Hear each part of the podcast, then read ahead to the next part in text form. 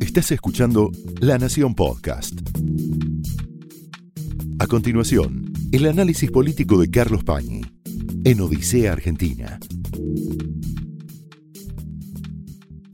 Buenas noches, bienvenidos a Odisea. Sobre la consistencia en su discurso, en sus palabras, de Alberto Fernández, sobre la capacidad que él tenga para mantener a lo largo del tiempo sus intenciones, sus propósitos, cabe tener dudas gigantescas. Hecha esa salvedad en el gobierno, en el entorno del gobierno y en el entorno del presidente, comentan que hubo un antes y un después de un episodio en la forma en que el presidente observa el devenir de la política y observa sobre todo el curso de su administración. Esa línea divisoria, ese hecho traumático, ocurrió el 15 de septiembre, miércoles. Fue el día en que los ministros ligados a la cámpora y ligados a Cristina Kirchner le hicieron una especie de piquete y le amenazaron, lo amenazaron a él con vaciarle el gobierno. A partir de ese día, Alberto Fernández habría llegado a la conclusión de que es inútil, es estéril, tratar de cumplir con la fantasía de tener contentos a todos. Es decir, de poner en el centro de su gestión, en el centro de su proyecto, la unidad de la coalición, la armonía del grupo. Que no hay nada que alcance para satisfacer a Cristina Kirchner, así piensa él, y que por lo tanto, a partir de ese episodio, que produjo una gran crisis, la más grande dentro del oficialismo, él debía privilegiar un curso de acción, una orientación para su administración.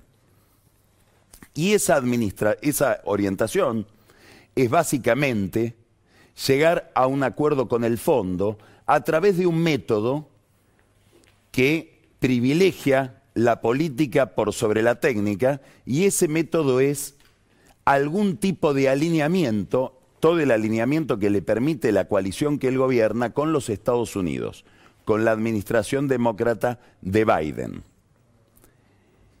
La manifestación más clara de esta idea, de este propósito, es que el presidente Alberto Fernández haya participado de una cumbre convocada por Biden para hacer una exaltación de la democracia. Hablamos el lunes pasado del significado que tenía esa cumbre, que era una cumbre en contra de la corrupción, en contra del autoritarismo, a favor de los derechos humanos. Con esas tres consignas, Biden intenta trazar una línea en el mundo para alinear a los países solidarios con su país, con su gobierno, y separarlos de los países que en el fondo están alineados o con estados opacos y al final del camino con China. Alberto Fernández tuvo que decidir dónde se ubicaba y se ubicó del lado de los Estados Unidos, a pesar de que tuvo que participar y por lo tanto legitimar a un grupo político donde no estaba China, estaba Taiwán, donde estaba el presidente alterno, interino de Venezuela, no reconocido oficialmente por el gobierno argentino, que es Juan Guaidó, y no estaba Nicolás Maduro, donde no estaba Bolivia, donde por supuesto no estaba Rusia, no estaba Irán, no estaba Cuba, no estaba Nicaragua. Esta es una definición importante si creemos, como cree tanta gente, que en realidad la política, la orientación de un país viene más de afuera hacia adentro que de adentro hacia afuera. Es decir, parte, el punto de partida de esa orientación es el lugar en el que se ubica ese país en el concierto de las naciones y en la disputa internacional que siempre está en curso. Esta posición de Fernández, esta opción de Fernández, que es muy criticada dentro del kirchnerismo, cuanto más a la izquierda uno se corre, más críticas recibe, habla de que en la cotización de los grupos de poder internos del gobierno, en el predominio de determinados actores respecto de otros, han ganado peso dos figuras a las que hay que mirar de cerca. No es fácil mirarlas de cerca porque uno de ellos casi no se expresa, o por decirlo más contundentemente, no se expresa, que es Gustavo Vélez. Vemos fotos de Vélez. Es muy difícil, salvo en alguna ocasión ceremonial, saber qué pasa por la cabeza de Vélez. Es el secretario de Asuntos Estratégicos de Fernández y es una especie de canciller personal de él. Y la otra figura importante, que también tiene pocas manifestaciones públicas, entre otras cosas porque vive fuera del país, es Jorge Argüello, el embajador en Washington, que es, él se le llama Sherpa, Sherpa es el guía en el Himalaya, el vaqueano, el vaqueano de Alberto Fernández en el G20. Argüello fue el principal negociador con Vélez de esta participación de Alberto Fernández en el Club de los Estados Unidos. Y Argüello lo negoció en Yakarta, ya que Indonesia ahora pasa a presidir el G20, con un funcionario de Biden que se llama Dalit Singh, que es el segundo del Consejo de Seguridad Nacional de la Casa Blanca y es el encargado de ese Consejo de Seguridad Nacional de tratar los temas económicos y de mantener la relación de la Casa Blanca con el Tesoro, es decir, con el Ministerio de Economía de Biden. Importantísimo. ¿Por qué? Porque en el fondo de este itinerario, al final del camino, para el tema argentino, está el Fondo Monetario Internacional. Entonces es muy probable, muy probable, algo inconfesable, pero que es que a Argüello le hayan dicho, si querés apoyo político, que lo estás obteniendo en el Fondo Monetario Internacional, tenés que dar alguna señal de alineamiento. Y la señal de alineamiento es la participación de Alberto Fernández en esa cumbre que lo obligó a reconocer a Guaidó y a desconocer a Bolivia, entre otras cosas. Este es el entorno político del gran problema que tiene el gobierno y el problema que la tiene muy angustiada a Cristina Kirchner, como se advierte en todas sus manifestaciones públicas, que es cómo ordenar la economía sin hacer ajustes, una fantasía infantil. Hay una idea eh, y una, y una mentalidad dentro del kirchnerismo muy dominante, que es que todo es política que si uno negocia bien, aprieta bien, amenaza bien, presiona bien, cualquier resultado se obtiene, aunque esos resultados tengan que ver con números financieros, económicos o con la ingeniería de la energía. Esta idea contra la cual ellos chocaron muchas veces vuelve a aparecer ahora y hay una especie de sobreestimación del alineamiento internacional con los resultados que puedan obtener técnicos en el Fondo Monetario Internacional. Pero las cosas no son así entre la Argentina y el fondo, hoy hay una discusión de concepto. Y esa discusión de concepto está en la base de toda la polémica técnica que hay entre el gobierno y el fondo, una polémica dura. Hubo una reunión toda la semana, la semana pasada de técnicos de ambos lados. No terminó bien esa reunión. No vinieron con buenas noticias los funcionarios del Ministerio de Economía respecto de lo que encontraron en los técnicos del fondo. Ahora, esa discusión que se hace con números concretos, que es muy minuciosa, que tiene que ver con la política del Banco Central, con la política de la Secretaría de Hacienda, etcétera, se enmarca en dos premisas. Una premisa es la premisa del gobierno. No es necesario hacer ajustes. ¿Por qué? Porque de conseguir una reducción del déficit de ordenar las cuentas públicas, de que recaudemos más y por lo tanto no tengamos que emitir más porque nos vamos a financiar con una mejor recaudación, se va a encargar la recuperación económica que estamos viviendo. El crecimiento va a ser el trabajo sucio, que va a ser un trabajo limpio, un trabajo feliz, porque va a ser una un ordenamiento de la economía sin costos, sin sufrimiento, sin malas noticias. Por lo tanto, lo que tenemos que cuidar es el crecimiento, no podemos hacer ningún ajuste, restringir la cantidad de moneda, que, el Estado gaste menos, que haya recortes, porque eso va a afectar el crecimiento y el crecimiento es el que nos está curando. ¿Qué le dicen desde el lado del Fondo Monetario Internacional? Le dicen algo que es bastante común hoy en el discurso de los economistas. Primero, no confundas crecimiento con rebote. Acá no hay un crecimiento. Acá hubo una caída importantísima que se produjo por la cuarentena que aplicaste durante la pandemia y apenas está llegando a niveles parecidos, a lo mejor un punto arriba, de los pésimos niveles en que estábamos en diciembre del 2020.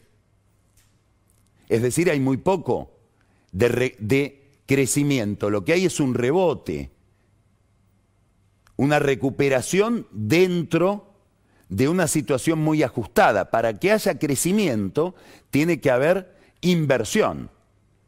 Para que la economía se expanda, no vuelva al nivel en que estaba antes de caer, sino que suba a niveles superiores, inclusive a niveles superiores de los que tenía con Macri, para que haya ese sendero virtuoso, debe haber una expansión que solo la puede producir la inversión privada. Para alcanzar esa inversión privada, sigue diciéndole el fondo al gobierno argentino, no te preocupes tanto por el rebote de la economía, no te preocupes por el crecimiento, prestale atención a la inflación. Hay que arreglar la inflación. Ese es el mensaje central del cual se derivan otras medidas, otros conceptos.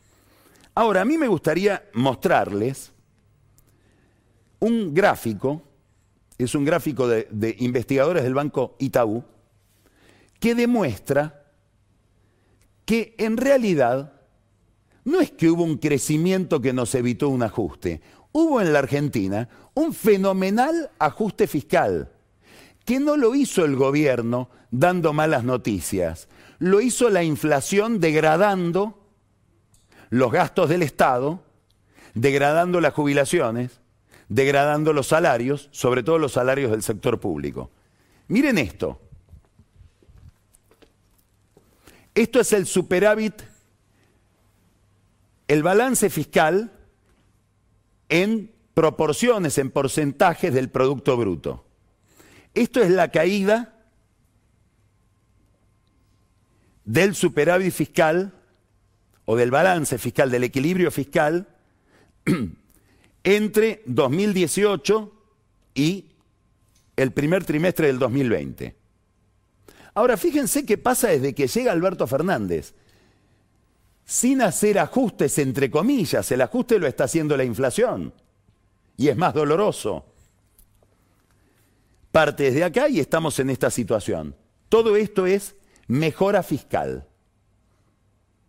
Mejora fiscal por licuación de gastos es decir, por degradación, por licuación del precio del salario, del precio de las jubilaciones, mejora fiscal porque en la medida en que aumentan los precios, aumentan también los impuestos que están ligados a los precios.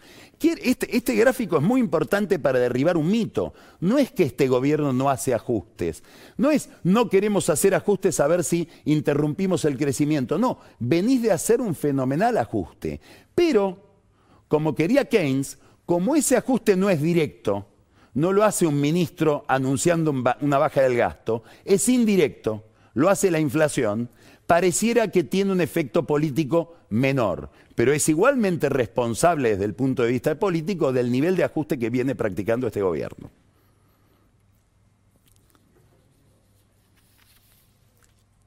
Hay además un segundo problema hoy en la economía argentina y tiene que ver con este dilema que tiene el gobierno y sobre todo las cabezas más populistas dentro del gobierno, de tener que llevar adelante un ajuste antipático. ¿Qué quiere decir llevar adelante un, un, ajuste antipático? Admitir esta idea, admitir esta realidad, partir de, esta, de este dato, de este fenómeno. El Estado quebró. Bueno, es una idea muy difícil de asimilar para muchas formas de pensar dentro del gobierno y dentro de la Argentina. La palanca para arrancar ya no va a ser el Estado. va a tener que ser el sector privado. ¿Qué quiere decir esto? Que va a tener que el gobierno pensar en algo que le cuesta mucho pensar, que es darle a la iniciativa privada un entorno más favorable. Y ahora vamos a ver este gráfico que nos va a mostrar las dificultades de hacer esto. Esto es un gráfico de la consultora Proficio. ¿Qué nos muestra este gráfico? Esta línea colorada nos muestra el crédito que toma el Estado, cómo el Estado absorbe recursos de la economía. Estamos en eh, finales del 2019, se parece al otro, ¿no? Se parece al, al cuadro de la inflación, al cuadro del superávit, que tiene que ver con esto. Toma de recursos por parte del Estado. Esto es lo que le cuesta a la economía argentina un Estado insaciable en términos de tener que financiarse sin otra fuente que la emisión, los impuestos, etc. ¿Y esto qué es esta línea azul? Esto es la caída de la toma de crédito por parte de las empresas, de los particulares. Hay quienes piensan, como dice el, título, los de Proficio piensan, que este es un fenómeno de lo que los economistas llaman justamente crowding out. Es decir, el Estado toma tantos recursos que le impide a la economía privada financiarse y por lo tanto la ahoga. Hay otros economistas que dicen, no, no es esa la causalidad. Aquí hay un Estado que toma muchos recursos porque es insaciable en términos de financiamiento y de déficit. Y hay una economía privada que no toma crédito porque no lo quiere tomar. No es que le faltan los recursos porque los toma el Estado, sino que hay decisiones de no tomar crédito por los riesgos que implica emprender negocios en la Argentina. Y si uno habla con el empresariado, y habla con los sectores más dinámicos de la economía argentina. Por ejemplo, hoy a la mañana hablaba con gente ligada al sector agropecuario, que dicen nosotros, donde hay un dólar de más, buscamos cómo invertirlo en Brasil, en Estados Unidos, en Uruguay, acá no. Entonces acá está el centro del problema.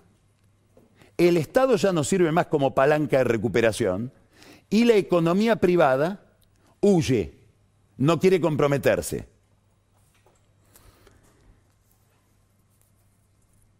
Ahora, dentro de todo este problema que es el de un Estado quebrado, que implica un desafío enorme para Cristina Kirchner, para todo el núcleo que la rodea, para la cámpora, para buena parte del peronismo, que es cómo hacer estatismo sin Estado, cómo organizar la vida pública no solo la vida económica, la vida pública en general con un Estado fallido, con un Estado que quebró, que ya no puede funcionar, que no sirve como palanca, esto nos lleva a un problema más específico que está también en el corazón de la discusión con el fondo y en el corazón del problema eh, económico argentino, y es el tema energético.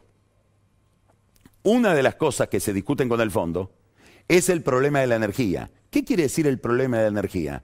Un Estado que decidió a un grupo de la población, en general los que vivimos en el área metropolitana, regalarles la energía. ¿Cómo subsidiándola? Algo que cuesta cada vez más en el mundo, que genera problemas en todos lados, pregunten en Estados Unidos, que es que el costo de los hidrocarburos, el precio de los hidrocarburos está subiendo, acá queremos no vivirlo. ¿Cómo haciendo que el Estado, que son los impuestos de todos nosotros, subsidie a un sector, inclusive a sectores ricos? Que pagan la energía nada. Esto es un problema sectorial, es el problema energético, que se vuelve a transformar como con Cristina Kirchner, y hay funcionarios del gobierno de Cristina, como Álvarez Agís, por ejemplo, que reconocen que este fue el problema central del final del kirchnerismo en la etapa 2011-2015, el problema eh, eh, eh, energético se transforma en un problema macroeconómico. ¿Por qué? Y porque el nivel de gasto que requiere ese subsidio energético desbarajusta todas las cuentas públicas, pero además ese modo de manejar la energía implica importar cada vez más energía, importar cada vez más combustibles, sobre todo gas natural comprimido, gas natural licuado, perdón, importar gas y afectar por esas importaciones los pocos dólares que tiene el Banco Central en sus reservas. Es decir, volvemos a tener al problema energético en el centro del problema macroeconómico. Fíjense, hoy hablaba con un consultor de los mejores que hay en materia energética, yo lo nombro siempre, Daniel Gerold, que me decía en las últimas tres semanas, lo que importa a la Argentina, que es el, gas licuado, aumentó 30%. Eso implica un ataque feroz sobre las reservas del Banco Central para poder seguir importando ese gas, que es el gas con el que se hace la luz. Bueno, no hay reservas que alcancen. Va a haber que resolver o devaluar o dejar de subsidiar. ¿Qué quiere decir dejar de subsidiar? Un aumento de tarifas, que es aquello a lo que Cristina, con razón, teme porque los aumentos de tarifas producen una corrosión política importantísima, mucho más en un gobierno que viene de perder el 40% de los votos del 2019 hasta ahora. ¿Dónde está el otro problema que se discute con el fondo? Las jubilaciones. ¿Por qué? Y porque se ha planteado una forma de, primero porque hay un problema estructural con las jubilaciones, que si hubiera que encontrarle un nombre y apellido de responsabilidad, Sergio Massa que incorporó irresponsablemente millones de personas al sistema jubilatorio en 2006-2007. Ahí empezaron los problemas verdaderamente graves del fisco en la Argentina, de las cuentas públicas. Ahora hay un problema más inmediato, la fórmula de ajuste. Como está ligada a la recaudación, en la medida en que me recupero y recaudo más, gasto más. El fondo que le dice al gobierno, tenés que tocar la fórmula de ajuste. Y el gobierno que le dice, no me quiero comer una plaza llena de piedras como la que se comió Macri a finales del 17.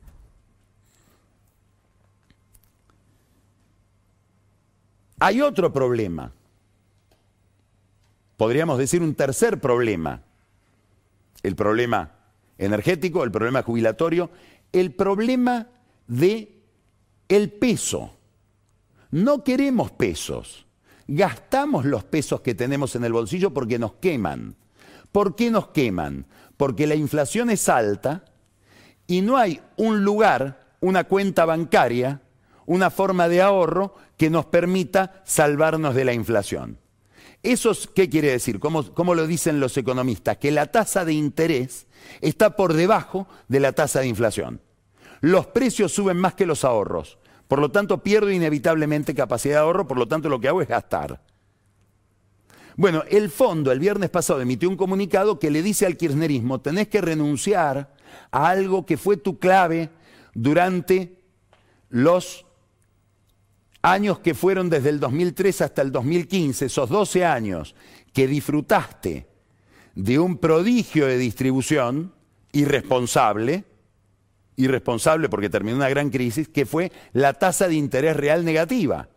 Es decir, desestimular la inversión, desestimular, desincentivar el ahorro para que haya mucho consumo y una fiesta episódica, insostenible en el mediano plazo. En eso consiste la esencia del populismo. Me gasto todo hoy y mañana, mañana es otro día. Como sociedad, la Argentina está viviendo así desde hace mucho tiempo. ¿Qué quiere decir todo esto? Que la discusión todavía no empezó, que están discutiendo temas muy importantes. Hay que mirar a quiénes hay. Primero a David Lipton, hablamos mucho de él. Es un ortodoxo que está en el Tesoro y es el puente entre el Tesoro de los Estados Unidos y el Fondo Monetario Internacional. Es el que hizo el plan que pactó Macri con el fondo. Hay otra persona a la que hay que mirar, que todavía no opinó porque recién se incorpora. Se llama Gita Gospinaz.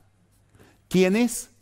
Es la investigadora económica del fondo que ahora la han puesto como segunda de Georgieva, impulsada por los Estados Unidos. Y hay que mirar a alguien más, muy importante. Se llama Ilan Goldfein. ¿Quién es Ilan Goldfein? Es un economista del MIT, ortodoxo, que fue presidente del Banco Central de Brasil, que conoce entonces como presidente del Banco Central de Brasil de Michel Temer, conoce muy bien la Argentina y su crisis, porque la vio de al lado. Un hombre que fue muy criticado por hacer lo contrario de lo que hace el kirchnerismo, tasas de interés muy altas, impopularmente altas, que, no se, que asume el primero de enero como jefe del hemisferio occidental, es decir, de América, del Fondo Monetario Internacional. ¿A qué se va a dedicar Goldfein? ¿A Estados Unidos? No, pero Estados Unidos es otro país, es otro mundo en relación con el fondo. A Brasil tampoco, porque es brasileño, es un tema que le está vedado. Se va a dedicar a la Argentina y no va a querer quedar asociado a un fracaso. Y desde su perspectiva mental, desde sus premisas eh, eh, profesionales, académicas, ideológicas, si usted quiere, le va a imponer al, gobierno un ajuste muy importante. Esto es lo que se empezó a discutir la semana pasada en Washington, con un problema adicional, que es que, primero, Georgieva, Cristalina Georgieva, que viene de ser funcionaria en el Banco Mundial y pretendía imprimirle al Fondo Monetario Internacional una onda más socializante, un fondo con rostro humano, perdió extraordinario monto de poder porque le encontraron irregularidades cuando era gerenta general del Banco Mundial para favorecer a China. Es decir, Georgieva está disminuida con directivos del fondo y un staff técnico que, lo voy a decir dolorosamente, dolorosamente, y esto pasa en muchos lugares de la escena internacional, están aburridos de la Argentina. Es decir, están aburridos de que vayamos siempre con el mismo drama, cada cinco o seis años con una gran crisis de la que no podemos salir. Y además se cuidan muchísimo de tocar el problema porque dice, a ver, se hunde mi carrera tratando de arreglar este problema que aparentemente para nosotros no tiene solución. Entonces, ¿qué quiero decir con esto? Georgieva es un Alberto. Así como Alberto tiene un límite en Cristina, que le dice en público lo que debe hacer, y sobre todo le dice lo que no debe hacer, Georgieva está rodeada de un staff técnico y de una Secretaría del Tesoro que le da muy poca capacidad de maniobra para entenderse con su amigo Guzmán. A esto se agrega Guzmán, que tiene características personales muy peculiares. La principal de todas, muy cerrado en sí mismo. ¿Qué dicen los colaboradores de Guzmán? No nos muestra los números. ¿Qué dice Alberto Fernández? Sé poco de lo que me cuenta Guzmán. Es más, mando a otros economistas a estudiarlo. Quiero otras versiones. Una novedad que ocurrió en Roma en la última reunión con Georgieva durante el G20, lo puso a Belis al lado de Guzmán. Hay que ver si en la próxima reunión va también Belis. Guzmán está como encapsulado. ¿Y esto qué dificultad plantea? Que es el único que decide. Entonces, la semana pasada hubo una semana de reuniones y cuando quisieron cerrar algo los técnicos del fondo con los técnicos argentinos, en el último número no tienen los técnicos argentinos autoridad para consignarlo, para definirlo. ¿Por qué? Porque manda solamente el ministro. Él solo es el dueño de todo. Es un problema técnico en la negociación. Además, como sabemos por el acuerdo con los bonistas privados, suele ser bastante lento en la negociación. Muchos le recomendaron, y él no aceptó, ¿por qué no cerrase este acuerdo durante la pandemia? ¿Quién va a dejar caer un país en medio de la pandemia? No, quiso esperar a la recuperación. Ahora con la recuperación es todo más difícil. Esto, este problema, este problema, sin un populismo que va hacia un ajuste, o que debe resignarse a que como en ese gráfico el ajuste lo haga más dolorosamente la realidad, pero alguien lo hace, eso es lo que estuvo en el centro del debate en la Plaza de Mayo el viernes pasado. Ahí hay mucho para hablar, sobre todo el discurso de Cristina. Primero, fue una plaza, como vimos, armada para Cristina, a tal punto que hubo fuegos artificiales cuando terminó de hablar ella, no cuando terminó de hablar Alberto Fernández. Cuando empezó a hablar Alberto Fernández, las banderas de la cámpora se empezaron a plegar. Mucha gente que estaba en la plaza se empezó a ir.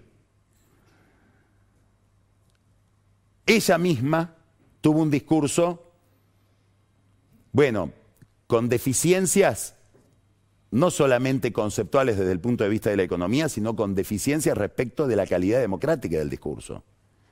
Dijo cosas que es impresionante que las diga. Por ejemplo, que cuando ella perdió el poder y llegó otro gobierno, el de Macri, legitimado por las urnas, volvió la noche, se refiere a la noche de la dictadura.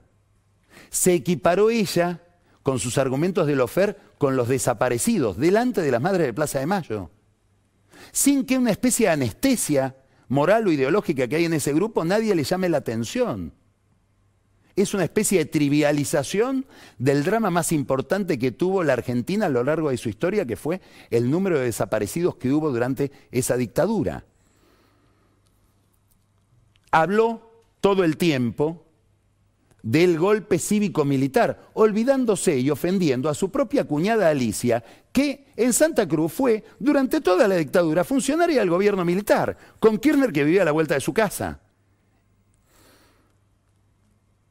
Dentro de este contexto, una idea bastante disparatada desde el punto de vista técnico-práctico de comprensión de las instituciones, que es pedirle al fondo que vaya a buscar por el mundo la plata que fugaron los argentinos en la época de Macri. De esto hablamos ya en un momento. Berbitsky publicó una lista de los que fugaron, entre comillas, dinero, es decir, la gente que compró dólares. Y en esa lista, el comienzo de la lista, miren los nombres. Es que nace Enrique, es que nace Matías, vuelve otro Eskenazi, Sebastián. Si sumamos a los Eskenazi, se llevaron el 30% de los dólares que se vendieron en toda la lista. Otros amigos, Gerardo Huertein, Filiberti, íntimo de Massa, Eskenazi Esteban, otro, Brito, otro Huerten, Huerten, amigos del gobierno actual, no amigos de Macri. Pero lo más interesante, que hay que volver a recordar, porque lo recordamos en aquel momento, en la página 154 del libro Sinceramente, es decir, del libro de Cristina, Cristina escribe lo siguiente. Dice, el 29 de febrero de 2016, aclara, año bisiesto, decidieron una nueva devaluación y llevaron el dólar de 15 a 15,80 pesos, totalizando desde diciembre del 2015 a febrero del 2016 una devaluación del 65%. A esa altura tomé la decisión de que todos los plazos fijos que teníamos de varios millones de pesos, todos en el Banco de Galicia y cuya trazabilidad estaba perfectamente determinada, no solamente en el banco, sino ante, en las declaraciones juradas de la Oficina Anticorrupción, ante la FIP, etcétera, todos fueran convertidos esos pesos en dólares en efectivos y depositados en cajas de seguridad en el mismo Banco de Galicia. Lo curioso de esta confesión, que en los términos erróneos en que ella se manifiesta, es fuga de capitales y, y trata esa compra de dólares como si fuera dinero negro, es que no aparece ella en la lista. Alguien la quitó de la lista.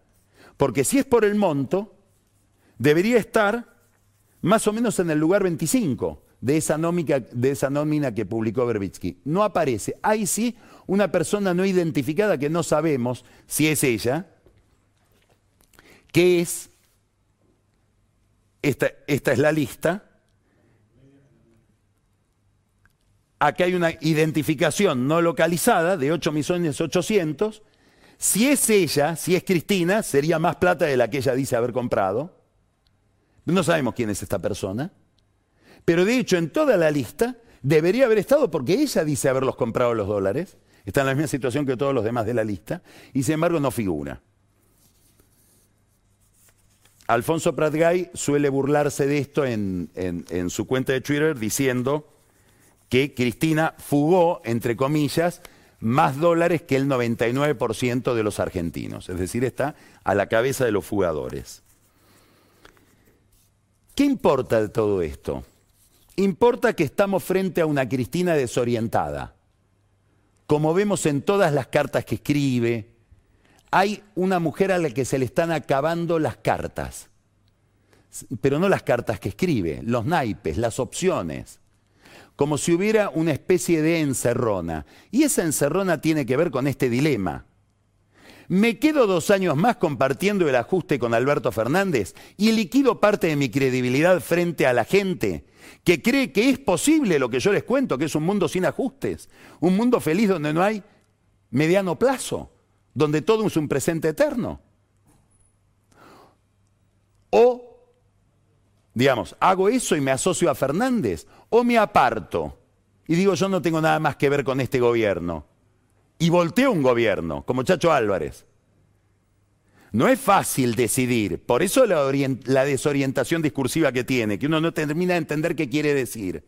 Si apoya, si no apoya, le pide cosas imposibles al presidente, comete un error extraordinario, insulta al fondo, dice que voltearon dos gobiernos radicales, dice que es el mal de todos los males, si van a acordar con eso, no lo insultes tanto, porque vas a quedar contaminada con aquel con que estás pactando. Cuando le den la mano al fondo, le van a estar dando la mano a un monstruo construido por ellos mismos. Sin errores políticos del ABC de la política. ¿Esto por qué sucede? Porque hoy Cristina es un pez fuera del agua. Es un dirigente, un líder populista que tiene que hacer un ajuste o permitir que el ajuste lo haga la realidad. Se encontró con el límite. En esto hay, por supuesto, una narración de la historia tergiversada. Le habló del fondo a Lula, describió todo este fondo demoníaco, infernal delante de Lula da Silva, que el 15 de marzo del 2004, en el Hotel Copacabana, en presencia de Julio De Vido, de Martín Redrado, de José López, de Ricardo Jaime, tuvieron una discusión fenomenal porque Lula quería prometerle al fondo que Brasil tenía un superávit de 4.5 del PBI y Argentina quería ofrecerle solamente el 3.3. Y Lula le mostraba a Kirchner cómo era el mejor de la clase delante del fondo. Esta es la verdad de la historia. No era este discurso del viernes pasado. Seguramente Lula lo debiera haber recordado. Ahí está Cristina, queriendo una salida. Probablemente la salida sea replegarse sobre la provincia de Buenos Aires. Le terminó de vaciar el gobierno a Kisilov con la renuncia de una persona de la intimidad de Kisilov, de la mayor confianza, Agustina Vila, la ministra de Educación, ya le había bajado el jefe de gabinete.